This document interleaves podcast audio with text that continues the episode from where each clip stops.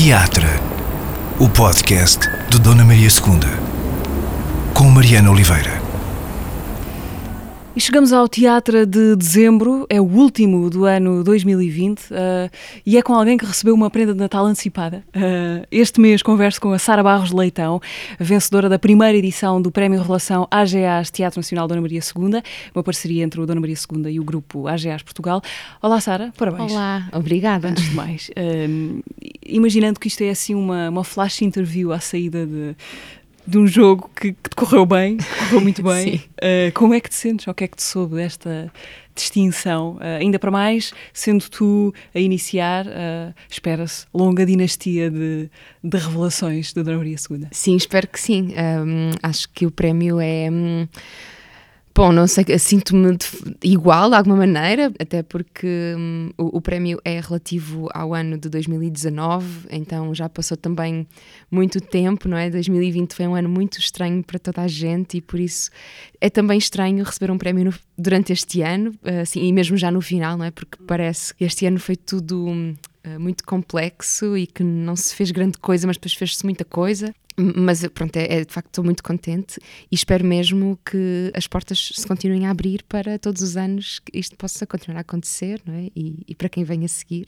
Imagino que já não precisasses de mais nada para que 2020 fosse um ano inesquecível, mas afinal ainda havia mais qualquer coisa. Certo, vamos ver guardada. o que é que nos reserva até ao final do ano. sim, sim, não falemos antecipadamente. Certo.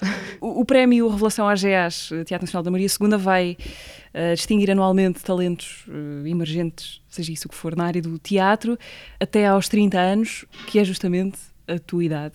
Um, 2020 foi o ano da tua travessia 2030. Como é Sim. é que é o outro lado da década? Também igual, no fundo percebi que uh, fui um bocado defraudada nas minhas expectativas, tinha a ideia que hum, à medida que íamos crescendo íamos ficando saber mais coisas e com menos inseguranças e acho que é o contrário, acho que ficamos cada vez com mais inseguranças e, e, percebo que de facto os adultos afinal não sabem tanto como eu achava que eles sabiam e isso é um sentimento de hum, quase fraude, não é? Que afinal aquelas pessoas que eu estava habituada a que fossem as minhas referências que sabiam tudo sobre o mundo e que tinham respostas para tudo, agora eu estou já um bocado nesse sítio e não tenho respostas para nada e não sei nada, então, bom, não sei se é de facto um problema meu ou se é uma coisa mais transversal, mas é assim que eu me sinto. Não aconteceu nada na meia-noite dos teus 29 anos? Não, rigorosamente nada, a não ser sono. Uhum. Uh, essas inseguranças, constróis alguma coisa sobre isso? Sim, acho que estou sempre a trabalhar em cima dessas inseguranças, porque elas fazem parte de mim e porque eu acabo por trabalhar uh, sobre aquilo que sou, que sinto, uh, e por isso, se eu sinto inseguranças, um, vou ter de arranjar uma forma de trabalhar a partir delas. Mas a verdade é que tenho mesmo de conseguir encontrar um mecanismo de um, usar isto a meu favor, porque é muito complexo e se eu não, não encontrar esse mecanismo, é, ele pode mesmo bloquear, não é? Pode mesmo este sentimento muitas vezes de acordar e pensar o que é que eu estou aqui a fazer, eu não devia fazer nada disto, eu vou mudar a minha vida, não, isto não faz sentido nenhum, é muito recorrente em mim. Então tenho mesmo de perceber como é que eu uso este sentimento a meu favor. Porque ele te impede de tirar prazer das coisas, por exemplo? Sim, eu estou sempre a sofrer eu raramente tiro prazer daquilo que estou a fazer e já aprendi a ter prazer do sofrimento, porque sofro mesmo muito como atriz, como uh, encenadora, a escrever. Pronto, é uma angústia, é, tem a ver com a maneira como tu te vês a ti própria, como te sentes. Em palco também sofres ou, ou, ou é tudo antes e depois em palco finalmente é a altura de ter a ficha a zero, digamos assim. Isso é muito interessante, porque eu às vezes estou em palco e não estou, porque estou assim de lado mesmo quase a entrar e é muito recorrente. Eu todo, todas as vezes que estreio, e isto é assim muito comum, eu quando estreio penso sempre, uh, antes de pôr o pé em palco, penso porquê é que eu escolhi isto e porquê é que eu faço isto a mim própria isto é horrível, porque eu podia estar em casa a fazer outra coisa, podia ter outro trabalho, eu, porque é que eu me provoco este, este sentimento? E depois das estreias acaba por ser um pouco mais, uh, mais fácil, de alguma maneira, mas todas as vezes que vou fazer um espetáculo tenho sempre um microsegundo em que penso o que é que eu estou aqui a fazer, eu não devia fazer isto. E depois entro e as coisas acontecem e eu esqueço-me de tudo e estou completamente focada naquilo. É muito interessante porque há uns anos fez-se um estudo numa universidade dos Estados Unidos, eu, eu li um, um, artigo sobre esse estudo, em que uh, uma série de médicos estudavam os atores uh, e então punham-lhes, uh, cardiologistas, punham assim aquelas máquinas no peito para perceber o que é que os atores sentiam, pronto. E assim o resultado, obviamente estou a ser muito básica, assim em três linhas, eles diziam que hum, sentiam que os atores tinham a cada estreia o equivalente em termos cardíacos a, a um AVC, portanto estavam sempre o impacto de uma estreia é muito semelhante assim para o corpo em termos de adrenalina etc a ter um acidente de automóvel. Então eu tenho tipo cinco acidentes de automóveis de automóvel por ano, não é? Porque tipo cada estreia é, é muito violento a adrenalina com que tu ficas e depois também perceberam que ficaram muito espantados que um ator quando entrava em palco tinha assim esses níveis quase de quem está a ter um AVC e cinco minutos depois baixavam para um nível de tranquilidade que ficava uh, durante imenso tempo. E é isso que eu sinto quando estou em palco, ou seja, eu entro e é uma grande emoção e adrenalina e logo a seguir aquilo baixa para um sítio de estar em casa. Hum. É muito estranho. E essa adrenalina vicia? Se calhar. No uh... sentido de depois já não poderes viver sem isso? Sim, eu não sei se, vici, se me vicio tanto no sentido de adrenalina de estreias e de estar em palco, porque eu não tenho a certeza se gosto tanto assim de ser atriz ao ponto de achar que não posso fazer mais nada da minha vida.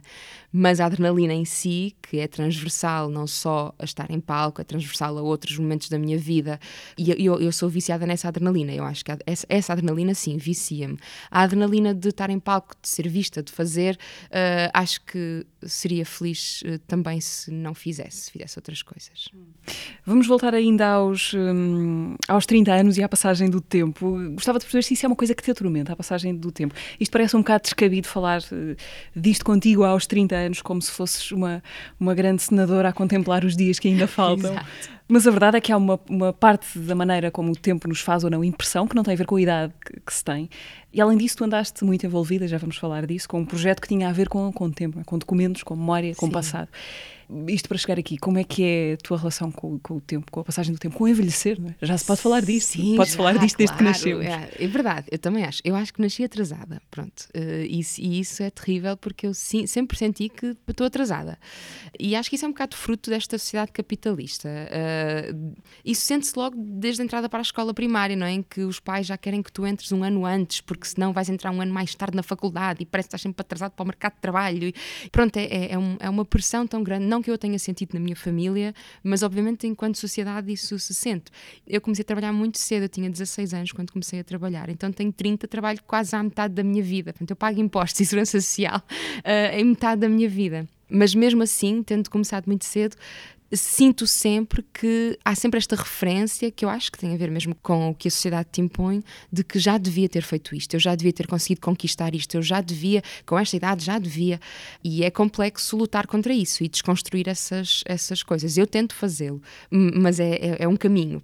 Há, há uma ideia, talvez certa, ou grande parte das vezes certa, de que quem tem uma profissão ligada às artes uh, e à criação gosta necessariamente muito daquilo que faz queria perguntar-te se o outro lado dessa coisa boa, é? que é gostar daquilo que se faz, também é deixar de haver, de certa maneira, uma, uma distinção operacional entre o trabalho e o resto da vida. Ou seja, fazer aquilo que se ama é deixar que isso tome por completo conta. Isso é bom ou não? Absolutamente. Não, não, não é bom. Uh, eu acho que isso é uh, absolutamente verdade. Aliás, eu acho que aquela frase que é atribuída assim a vários autores, não é? De é o maior uh, inimigo, um, aquela frase de se escolhe uma profissão que gostes e não trabalharás. nunca um, terás trabalhar. Nunca, um, isso é mentira. Pronto, isso é escolhe uma profissão que gostes e vais ser refém do teu trabalho para o resto da vida.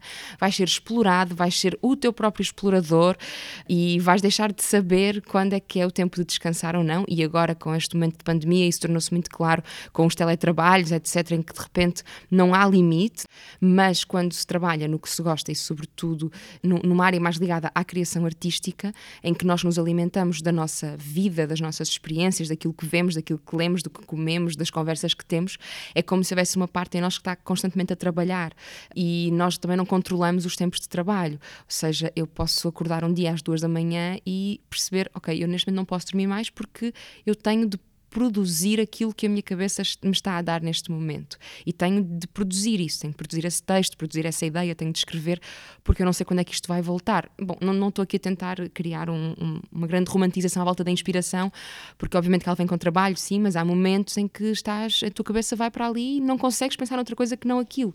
Então deixa de haver esses, esses limites. Eu acho que isso é terrível e é muito complicado de gerir. O que é que achas que se perde com essa ocupação total do trabalho na vida? Acho que se perde uh, não só, evidentemente, momentos familiares, mas perde-se também, se calhar, alguma capacidade de real espanto ou até de uh, viver uh, um momento de forma mais genuína porque há qualquer coisa em ti que está sempre a pensar como é que tu vais usar aquilo depois no teu trabalho.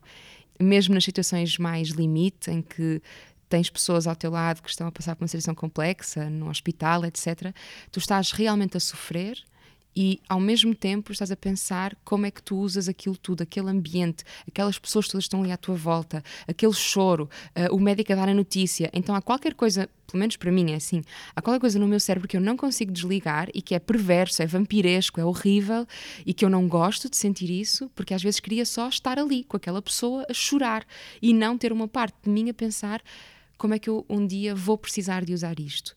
E isso é complexo, mas o nosso material é mesmo esse, não é as emoções, os acontecimentos e aquilo que nos rodeia. Isto da, da revelação, voltando ao, ao, início da conversa e ao prémio Revelação que tu ganhaste, carrega uma certa ideia de que, de que se esperam grandes coisas de ti, no caso, mas isso, inevitavelmente, são as expectativas dos outros. Eu gostava de, de perceber quais dessas coisas é que tu, na verdade, persegues neste momento da tua vida? O que é que tu queres desse teatro que agora te apresenta como revelação? Sim, pronto, os prémios uh, são fantásticos porque são fruto de um reconhecimento de um percurso que se vai fazendo e isso é sempre agradável, é sempre agradável perceber que aquilo que nós fazemos é reconhecido por outros e, sobretudo, pelos teus pares. Este prémio tem ainda mais importância para mim porque ele é atribuído por pessoas que são meus pares, pessoas que eu admiro muito, que trabalham nesta área. Um, e que reconhecem em mim algum interesse. E isso, para mim, é importante porque me norteia. Sobretudo o ano 2019 foi um ano tão complexo para mim, em que tomei decisões tão, tão, tão difíceis na minha vida profissional, que hum, isto é como se fosse um reconhecimento de que está tudo certo, relaxa, se calhar o teu instinto está mesmo bem, se calhar é por aí, e isso, por acaso, o prémio não me traz nenhuma pressão para o futuro, traz mais uma confirmação do passado, que é sim, se calhar estas escolhas até estão certas, por isso é só continuar a ir trabalhando, ir fazendo.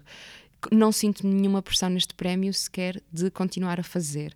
Sinto que estava tudo bem se eu no próximo ano dissesse que me ia reformar e que ia mudar de profissão, porque pronto, acho que ele é mais em relação ao passado e não tanto ao futuro. Mas é interessante isso, não tinha pensado nisso, de que a revelação promete qualquer coisa.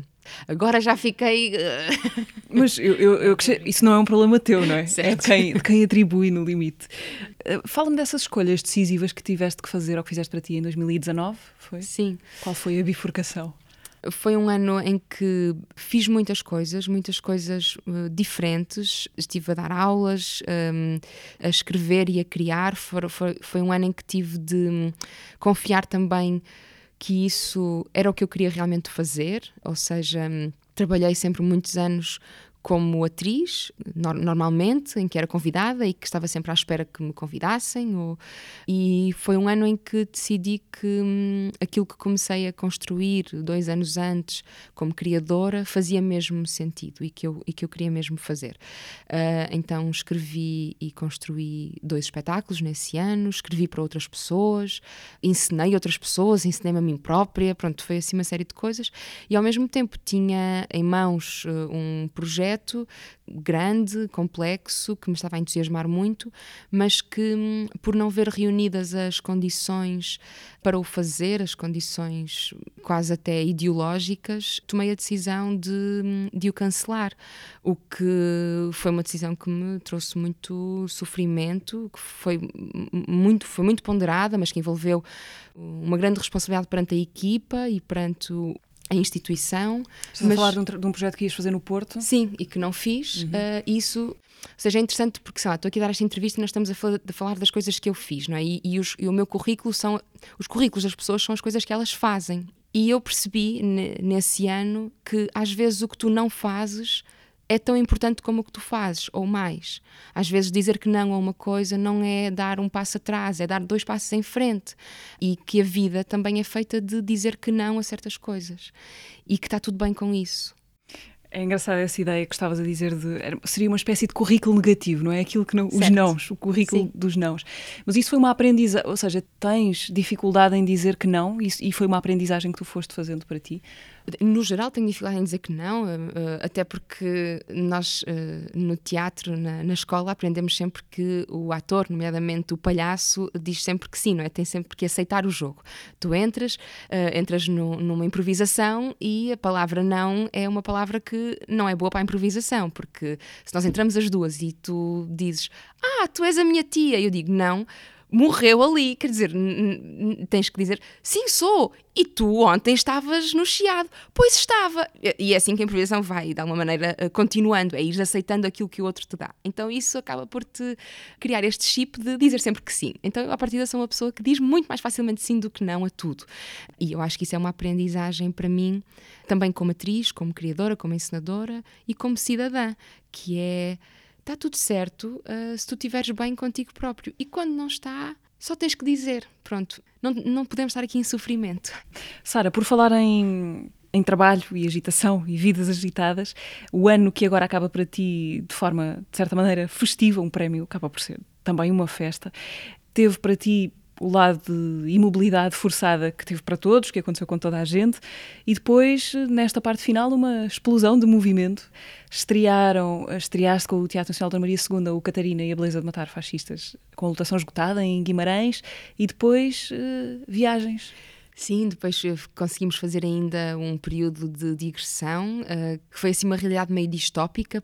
Eu sentia-me assim quase como os, a orquestra do Titanic, não é? Em que está o barco a afundar e eles não param de tocar. Então tudo estava fechado, os restaurantes todos fechados, nós comíamos no quarto do hotel e ao mesmo tempo íamos fazer teatro e aquilo pronto, estava esgotado dentro da lotação que era permitida. E então era uma espécie de teatro como resistência, não é? Tudo a cair e nós continuamos. E eu acho que isso é, é, é belo. Uma, uma, das coisas que a pandemia, e, e, já tenho vindo a dizer isso, porque é realmente verdade, aquilo que eu percebi é que eu gosto mesmo de ver e de fazer teatro. Não tanto esta coisa de estar em palco, como dizia no início, mas uh, pronto, de, de partilhar isto para mim é mesmo importante. Uh, eu acho que se me dissessem que eu só tinha mais um dia de vida, uh, eu ia escolhê-lo uh, a ver um espetáculo. Pronto, eu não tenho dúvidas sobre isso. Eu queria passá-lo a ver um espetáculo. E por isso é sempre um, um privilégio para mim ver, fazer e, sobretudo, em momentos como este que são tão estranhos, tão distópicos, em que, que, fazer teatro sempre foi um ato de resistência, mas agora acho que é ainda mais. E ao mesmo tempo é muito comovente uh, estar numa sala com outras pessoas, uh, mesmo com uma cadeira ou duas de distância, mas a testemunharmos uma coisa que só existe no presente, naquele momento.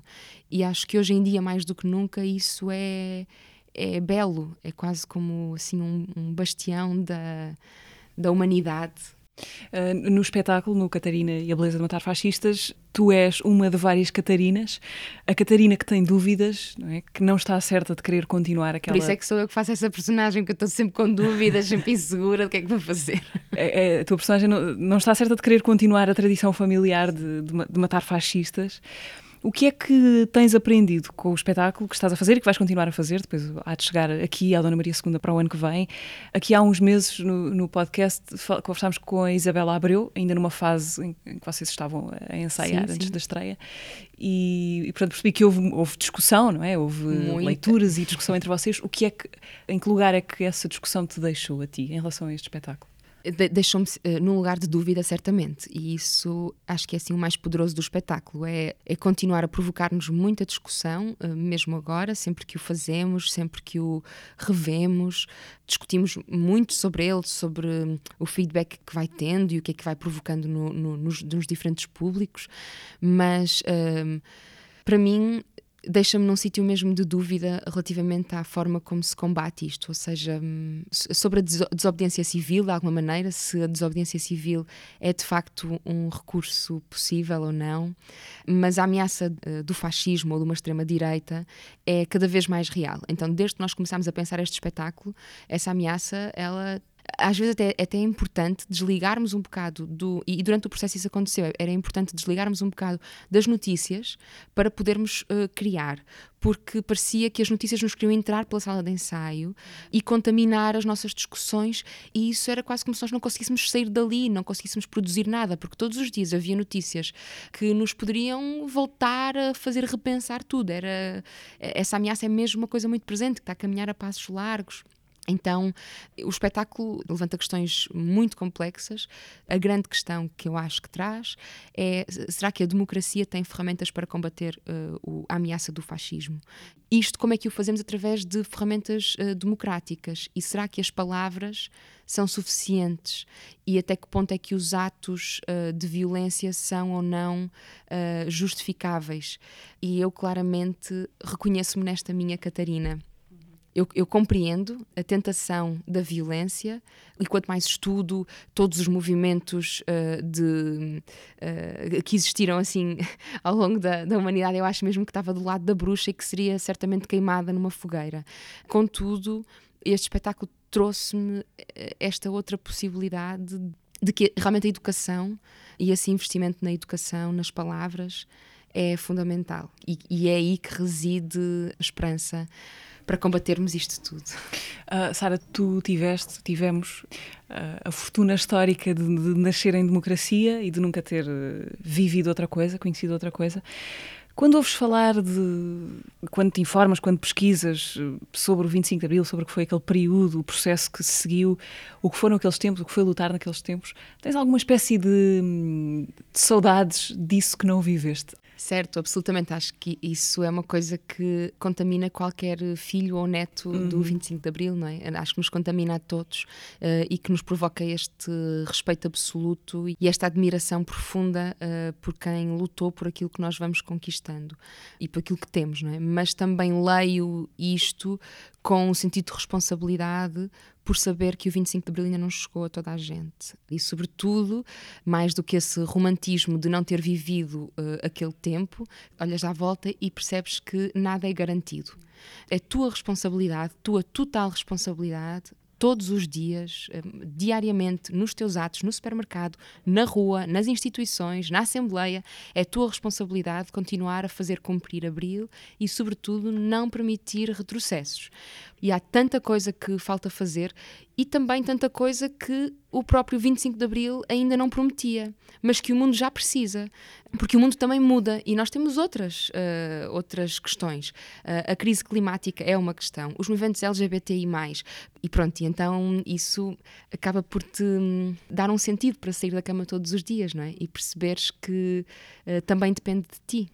Uma, uma parte de quem tu és é também seres uma pessoa politicamente ativa, empenhada, faladora. Os últimos meses têm sido uh, especialmente exigentes a esse respeito. Sentes que fazes parte de um setor mobilizado?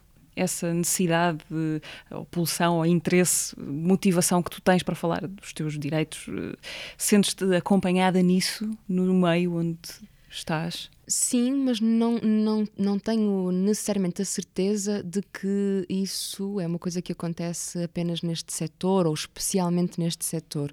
Acho que é importante percebermos que o setor da cultura tem sempre muito destaque porque ele acaba por ter um, relações muito privilegiadas com imprensa, com, uh, com um lado uh, de uma elite intelectual do país e, portanto, acaba por ter esse espaço uh, muito mais facilmente.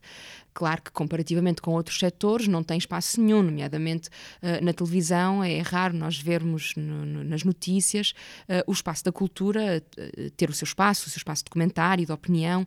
Agora, em termos de setor, acho que esta mobilização existe de forma transversal noutros setores que, infelizmente, não têm esta cobertura mediática. Então, pronto, dito isto, sinto que tenho comigo e, e de qual faço parte, não é, deste movimento de pessoas que, no setor cultural, que pensam isto, que se mobilizam, que lutam, mas também acho que nós temos todos, nós, uma responsabilidade acrescida no nosso lugar de fala, porque ele existe não apenas nesta cobertura mediática que a nossa luta acaba por ter, mas também esse lugar de fala que nós temos que é privilegiado, que é termos recorrentemente um microfone à frente, como eu estou a fazer agora. Pronto, é, recorrentemente te pedem uma entrevista ou tu vais para palco fazer um espetáculo que tu escreveste e isso acho que traz muita responsabilidade. É, eu vi uh, o filme do, do Homem-Aranha quando era muito adolescente e aquilo marcou-me muito. Primeiramente o Peter Parker, não é? mas uh, o momento em que ele está no carro e descobre que tem superpoderes não é? e ele quer usar aqueles superpoderes para ser lutador de wrestling, para ganhar dinheiro com aquilo. E o tio está no carro com ele e diz-lhe: With great power comes great responsibility.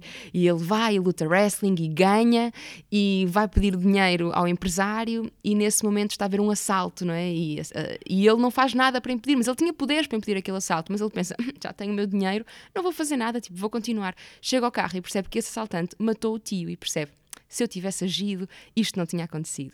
Então torna-se o Homem-Aranha a usar o seu poder para o bem. E por isso eu acho que o setor da cultura, fazendo agora aqui uma grande referência muito foleira com. Eu devo dizer que não estava à espera desta viragem da, da, luta política para o Homem-Aranha, mas Exato, isto a metáfora dizer, foi perfeita. Mas eu acho importante que a luta política seja também uma. que tenha uh, referências pop e que seja uma coisa de todos. Às vezes acho que as pessoas estão muito afastadas da política porque não percebem que a política é a polis é aquilo que lhes diz respeito a elas, a elas, são as atividades do ser humano. As pessoas acham que a política está encerrada numa casa em Lisboa, com pessoas que não fazem nada. É mesmo preciso desmistificar. A política é representativa, tu fazes parte dela, uh, tens todo o direito, todo o dever de conseguir chegar lá.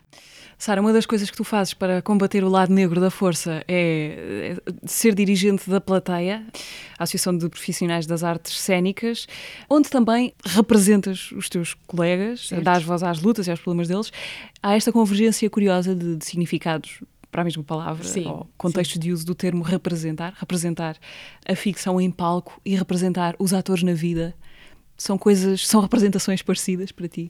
Sim, de alguma maneira sim, porque quando eu trabalho como criadora, aquilo que me interessa colocar em palco tem muito a ver com os meus interesses pessoais, que acabam sempre por ser o tirar da invisibilidade uh, histórias e pessoas e contextos, etc. Uh, eh, portanto, de alguma maneira, no meu lado de criadora, sim, interessa-me isso no palco e acho que pode ser parecido.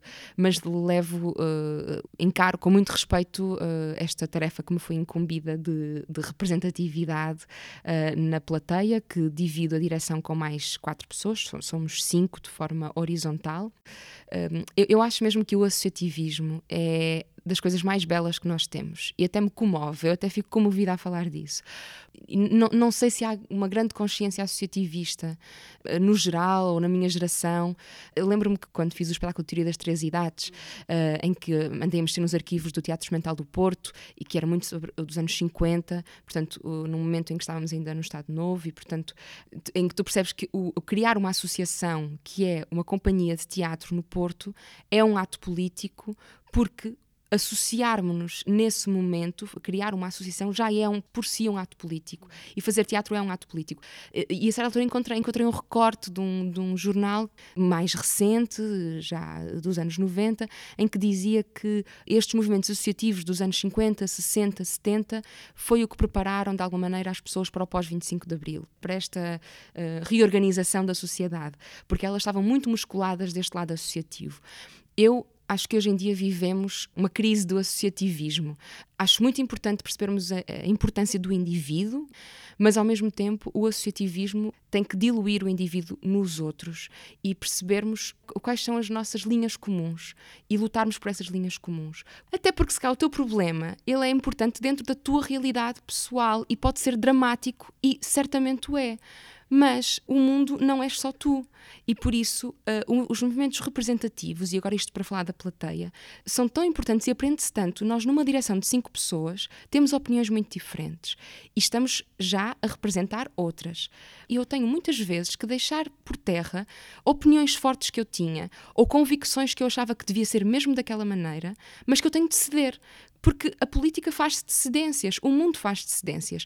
Então eu tenho de ceder, porque se calhar aquilo que eu acho que era tão importante só é importante para mim e para mais uns quantos. E no geral não é o mais importante.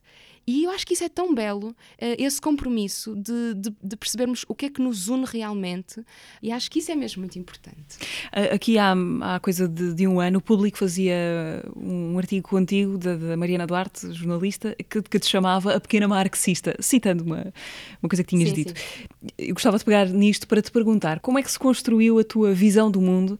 É uma descoberta, não é? Como é que começas a perceber de que lado é que estás? Porque é um bocado isso, não é? Primeiro perceber, eh, fazer a descoberta de coisas básicas, como é que o mundo funciona, o que é que é esquerda e direita, e depois fazer eventualmente uma escolha, ou ir fazendo uma escolha, com passos em falso, às vezes. Mas como é que foi para ti perceber uh, como é que é o mundo? Uh, então, eu não, não venho de uma família que se possa dizer que é altamente. Politizada no sentido de a política não é uma conversa à mesa, pelo contrário, é daquelas famílias em que não se fala de política. Uhum. A grande discussão do Natal é entre Ronaldo e Messi, pronto, e aí é o limite. Eh, nunca vamos para além disso. E por isso um, não sei se pronto, este lado mais engajado acho que não o adquiri uh, nessas referências familiares como acontece com outras pessoas, não é? Contudo, a minha família proporcionou-me uma infância muito feliz muito livre, sempre me capacitaram muito de tudo. Portanto, sempre achei que era capaz de fazer tudo. Eu sou a prima mais velha de 13 primos, portanto. Não há, tens irmãos? Tenho um irmão mais novo, mas sempre fui assim a mais velha e, Sim. portanto, há assim todo um lado de organização. As coisas vão acontecer, eu vou organizar, e acho que isso é um bocado inato em mim, até um bocado autoritário. Tipo, agora vão todos fazer este espetáculo que eu vou fazer, pronto, e eu obrigo toda a gente a fazer na, na, na garagem dos meus avós. Isto foi um bocado da minha infância. E eu obrigo pessoas a ver e pronto.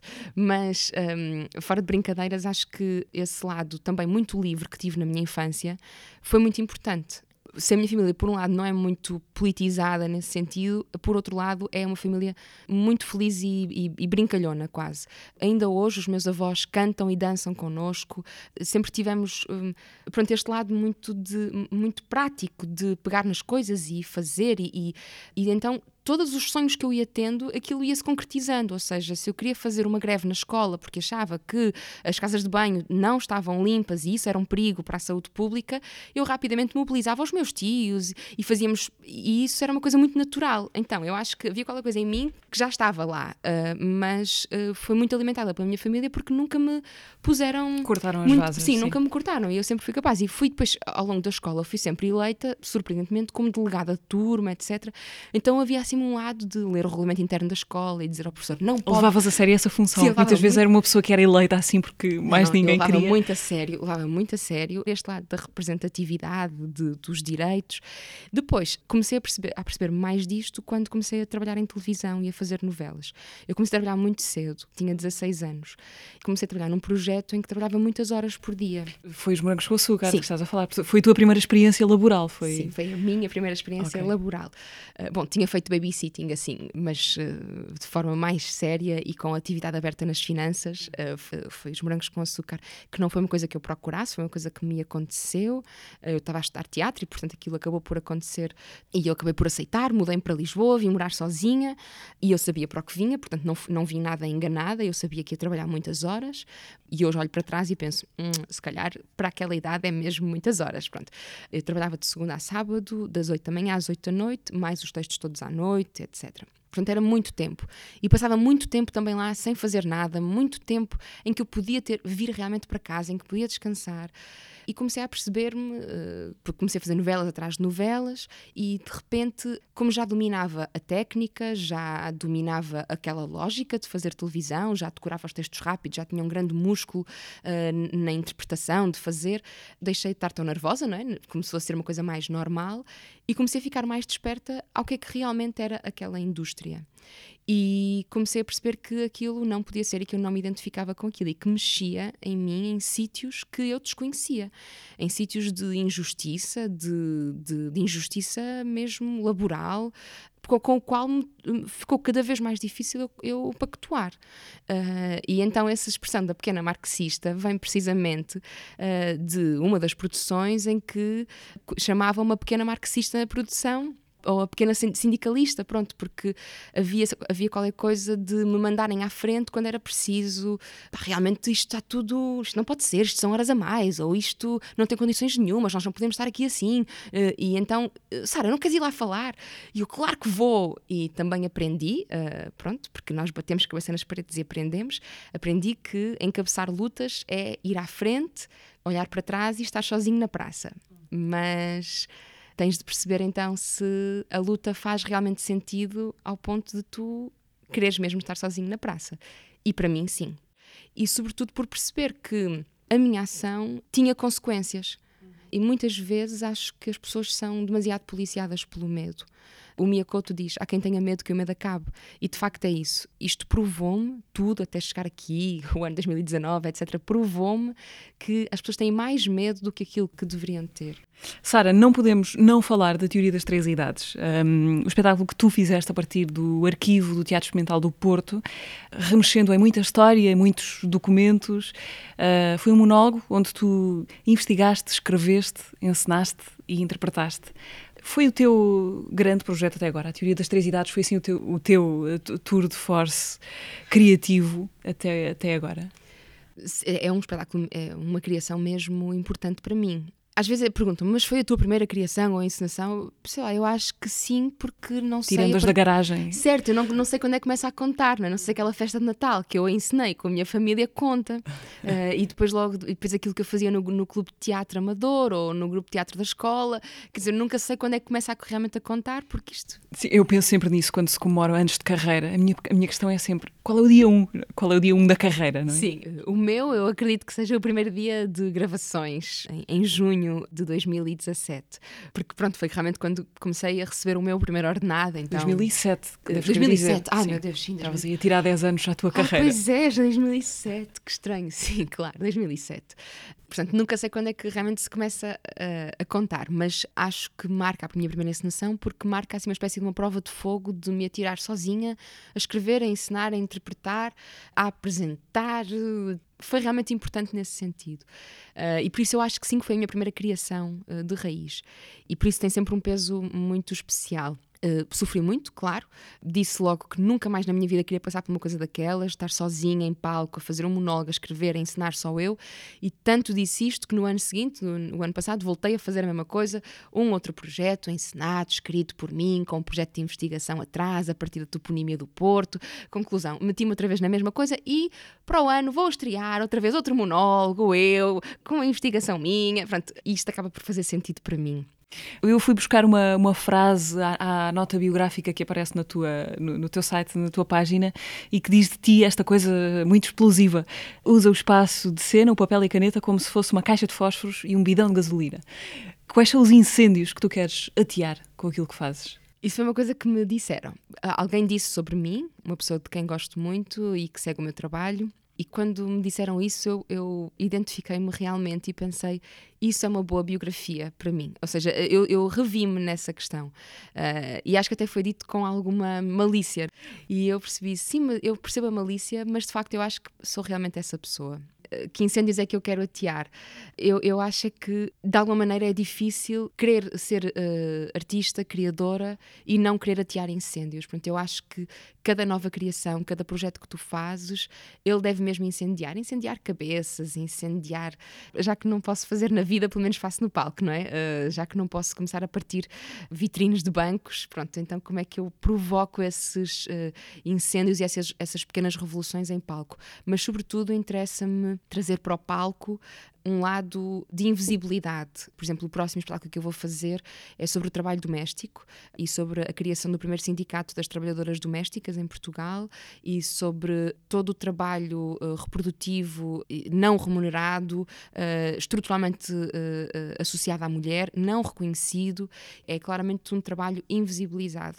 O que é que ele vai incendiar? Eu não sei, eu não faço com a tentativa de incendiar, porque eu também só tenho os fósforos e a gasolina, depois o incêndio já é outra coisa. Então... Mas eh, se o teatro não servir para nada, não servir para mudar nada, não te interessa. Eh, o meu ponto é, um certo luxo do trabalho artístico eh, é justamente poder não servir para nada, no sentido em que uma torradeira tem que fazer torradas. Certo. É um privilégio uh, fazer qualquer coisa que não tenha que ter a ver com a vida. Claramente. E como espectadora, identifico-me muito com isso e gosto de ver coisas que não servem para nada. E acho que a arte serve também para isso, senão, porque o não servir para nada é talvez o mais importante da vida. Uh, nós vivemos uh, mesmo num universo do utilitarismo, não é? Em que tudo tem que ter uma função. Há, há um livro que é A Utilidade do Inútil, que é muito interessante, é? ele, ele diz um, um, martelo tem mais valor, não é, do que uma uh, do que um quadro, porque o um martelo tem uma função, não é, e o quadro não. Neste universo do utilitarismo, por isso sim, eu acho que pode não servir para nada. Agora é importante também percebermos eu como criadora o meu motivo, a minha urgência não é uh, criar coisas que não sirvam para nada. E por isso eu tenho que ser honesta com isso. Ou seja, eu respeito outros criadores que o fazem, mas estaria a, tra a trair-me a mim própria porque me estaria a querer pôr num lugar onde eu não estou, que se calhar um dia vou estar, mas que não é o meu lugar agora. Então eu tenho que estar apaziguada com isso. Já, já estive, uh, já foi mais difícil para mim, uh, essa questão que me levantas, já, já pensei, pois, mas depois vou ser sempre rotulada a fazer coisas assim, depois vão dizer que o meu teatro é político e vão dizer que eu só faço coisas sobre as mulheres, mas uh, já estou mais apaziguada porque, em última análise, isto é o que eu sou e é o que me apetece fazer. Então eu só tenho de aceitar isso. Neste momento é isto que me apetece fazer. E também está tudo bem no dia em que eu disser: Olha, afinal não é nada disto que me apetece fazer, apetece-me fazer outra coisa. E vou fazer. O que eu acho que é importante é eu não, não sentir essa pressão de fora. Há uma carta muito importante para mim que é do, do Rainer Maria Rilke, uh, nas cartas de um jovem poeta, é logo a primeira carta. Li esse livro quando era muito nova e inspirou-me muito desde sempre, eh, quando o jovem poeta eh, manda poemas ao Rilke, pronto, para quem não conhece, e passados uns tempos Rilke responde, e o jovem poeta manda-lhe poemas e pergunta, acha, acha que é bom, faz sentido, o que é que eu podia melhorar, acha que eu devo enviar para revistas, diga-me a sua opinião sincera, e o Rilke diz, esqueça tudo isso, esqueça o que é que as outras pessoas vão pensar, esqueça, e se quer um conselho, não escreva sobre amor, toda a gente escreve sobre amor, escreva sobre aquilo que lhe interessa escrever. Faça esta pergunta no mais uh, no, no, no, silencioso da noite. Pergunta a si próprio: conseguiria passar mais um dia sem escrever? Conseguia passar o resto da sua vida sem escrever? E se, se a resposta for eu tenho de escrever, então escreva. E escreva sobre aquilo que quer. E está tudo certo. E depois ele acaba dizendo: a verdadeira obra de arte surge da necessidade.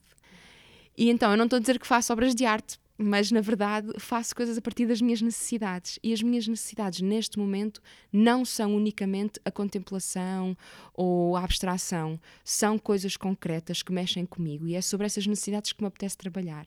No dia em que me apetecer uh, trabalhar sobre a abstração, espero que o mundo aceite que me apetece trabalhar sobre a abstração. E se o mundo não aceitar, é lá com ele, não é? Exatamente. Uh, Sara, estamos quase a chegar ao fim, mas queria ainda falar-te do Porto, onde tu nasceste. Um, e onde moro. E onde estás. É a tua base de criação? Tens feito, tens feito da cidade matéria também para as, para as tuas criações. Viveste um período em Lisboa, mas é no Porto que estás e queres estar neste momento. Sim, uh, nasci no Porto, na maternidade de Júlio Diniz e hum, vivi assim nos arredores até aos 16 anos, quando vim morar para Lisboa. Depois morei 10 anos em Lisboa, onde fui muito feliz e onde gostei muito mas a certa altura percebi que a vida que eu tinha em Lisboa era uma vida completamente sem sentido.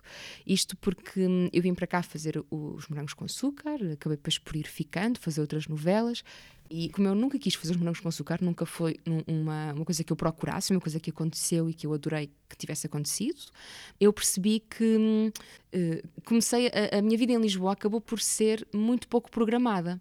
Eu fiz, fiz isto, depois convidaram-me para fazer outra coisa, eu fui fazendo, depois estava a fazer outra novela e outra novela e aquilo continuou assim.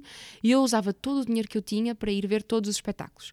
Eu vinha ao Dona Maria, à Cultura Gesta, ao ia à Gulbenkian, eu ia ver exposições, pronto. E tudo o que eu ia ver era uma grande frustração porque eu pensava, isto era o que eu gostava de estar a fazer. E não estou. Mas há um dia em que eu eh, a certa altura pronto, estava no estúdio, o estúdio é fora de Lisboa, eu morava em Lisboa, então eh, acabei por comprar um carro assim em quinta mão para poder ir para o estúdio, para ter mais tempo para poder fazer outras coisas, nomeadamente ir ver espetáculos e chegar a horas, porque era sempre. Eu saía do estúdio às 8, os espetáculos começavam às 9 na altura, então eu quase não tinha tempo para chegar. Então eu pensei, vou comprar um carro, porque assim consigo ver espetáculos, consigo ver mais coisas que gosto, consigo ter mais tempo para fazer outras coisas. E então há um dia em que eu estou assim no meio da autostrada, estava ali a passar, uh, estava na segunda circular, a entrar na A1 e estava aí para o estúdio e eu pensei, o que é que eu estou aqui a fazer? Foi assim mesmo um, um momento. Eu pensei, agora vou acabar esta novela, espero que me contratem para a próxima, porque eu preciso de dinheiro, que eu tenho que pagar a minha casa e tenho que pagar este carro. E eu pensei, pois, então eu tenho que fazer a novela porque tenho que ter dinheiro para pagar uma casa que me permite estar num sítio quando eu só estou para fazer a novela e um carro que eu só tenho para me levar ao estúdio. Então aquilo era tipo assim um círculo que não tinha saída. E eu tinha toda uma vida que eu queria estar a fazer, a viver, e que não vivia, que eu não conseguia. Eu aqui em Lisboa Fiz uh, diversas audições, via tudo, lia tudo o que eu podia, mas eu simplesmente não conseguia entrar no meio teatral, não conseguia. E havia assim uma espécie de uma barreira que eu não, nunca soube como quebrá-la. Simplesmente era assim. Então eu pensei, vou largar tudo e vou para o Porto. E foi no Porto que consegui uh, começar a trabalhar em teatro e a fazer realmente aquilo que queria fazer. Uh, comecei a trabalhar frequentemente lá e depois a trabalhar como criadora e foi o Porto que me deu essa base, essa quase essa oportunidade, a própria cidade e a própria classe, se quisermos, acabou por me acolher nesse sentido e acabei por me construir como atriz nesse, nesse novo contexto, sobretudo no Porto. E descobri que é o sítio onde eu quero estar, onde eu quero trabalhar, onde eu quero ser realmente a minha, a minha sede de, de trabalho e depois daí partir para qualquer outro sítio. Ainda vamos voltar ao Porto na parte final disto, mas antes vamos aproveitar para recapitular como foi o episódio de novembro do Teatro. Foi a Mónica Calha que se sentou aqui à conversa, foi a convidada de novembro do podcast e foi assim. O primeiro trabalho que eu fiz aqui foi em 95, acho eu. Eu tinha acabado de ser mãe. Quando eu fiz a Virgem Noida, aquilo teve um impacto, mas nós éramos uns miúdos, tínhamos acabado de sair do conservatório, éramos desconhecidos. Acho que os espetáculos devem ser marcantes e devem, se não, são gestos inócuos. Eu normalmente peço às pessoas para ultrapassarem os seus limites. Aliás, acho que a questão do limite é sempre uma coisa que é essencial ao trabalho artístico. O trabalho não é só sobre a fragilidade, é sobre a força, é sobre a união, é sobre a resistência, é sobre a superação. Acho há uma grande necessidade das pessoas se encontrarem, de, de se abraçarem, confiarem no outro e de confiarem num desconhecido. Ser espanhola quando eu era pequena eh, era um estigma. Era estrangeiro, eu tinha o bilhete de identidade azul. E lembro-me de, de, quando voltei, disse: Eu não quero mais isto, eu não quero. Eu quero poder votar, eu não quero continuar a ter que ir todos os anos pedir um visto de residência. Quero ser igual às outras pessoas. Mónica Calha, convidada do mês passado do teatro, que podem recuperar, a conversa que podem recuperar no Spotify, YouTube, SoundCloud e Apple Podcasts, em qualquer uma destas plataformas. Sara, gostava de te perguntar eh, rapidamente por uma hum, descoberta, uma sugestão que tenhas de leitura, um disco, um filme, qualquer coisa que tenha passado pelos olhos, pelas mãos, pelos ouvidos ultimamente e que queiras deixar aqui como conselho de amiga várias coisas. Ai, são muitas, uh, até porque hum, tenho muitas coisas em mãos que acho sempre que são muito urgentes e que me apetece arrastar pelos cabelos toda a gente para que ouça também e para que veja. E quando eu vejo uma coisa e leio uma coisa que gosto, sou assim a amiga mais insuportável que se pode ter. Mas se calhar recomendaria todos os livros da Chimamanda, sobretudo para quem quiser uns livros mais curtos, eh, que são a partir das TED Talks que ela tem, uh, que é Todos Devemos Ser Feministas, e outro que é Como Educar para o Feminismo.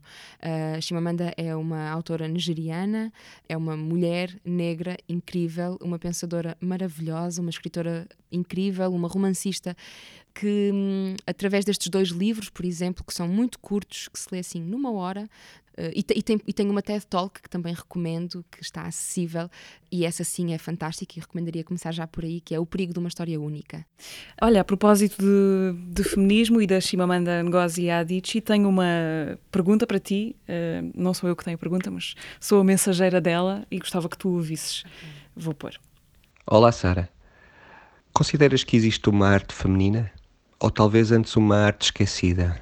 A Susana Moreira Marques uh, recentemente dedicou-se a estudar uh, uma quantidade de escritoras portuguesas que infelizmente caíram no esquecimento, como a Graça Pina de Moraes.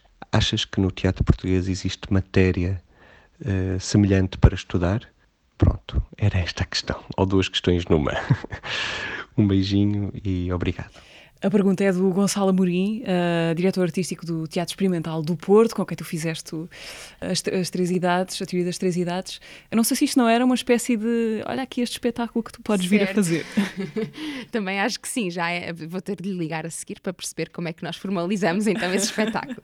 se existe uma arte feminina e se há essa possibilidade no teatro eu acho que ainda não conseguimos responder se existirá uh, essa arte feminina porque as mulheres acho que ainda não, não tiveram o tempo suficiente e o acesso suficiente à produção artística para que nós possamos perceber o que é que é uma arte feita por mulheres. Ela foi negada durante demasiado tempo. No teatro, então, é gritante todos os textos que nos chegam até hoje de ah, mas isto é sobre a condição da mulher, é sempre escrito por um homem.